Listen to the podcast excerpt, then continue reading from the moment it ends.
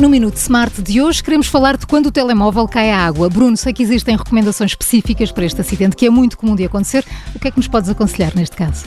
Maria João, eu aconselhava, sobretudo, não tocar no telemóvel. Se eu que dentro de um líquido, não mexer nele, não carregar no botão power, não carregar no botão de volume, evitar mexer nele ao máximo e ir a, uma, a um centro de reparação mais próximo de si. Esse é o principal conselho, uh, é a forma uh, de evitar perder todo o conteúdo do nosso smartphone.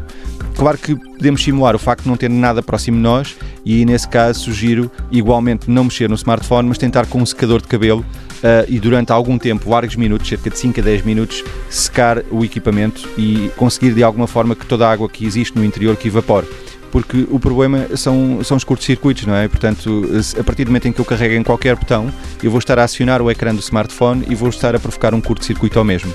Esta é a sugestão para este caso, sim. É. São dicas sempre importantes, mas se tem dúvidas sobre este tema, não hesite em enviar-nos um e-mail para perguntas.iservices.pt. Prometemos responder a tudo nos próximos episódios com o apoio da iServices.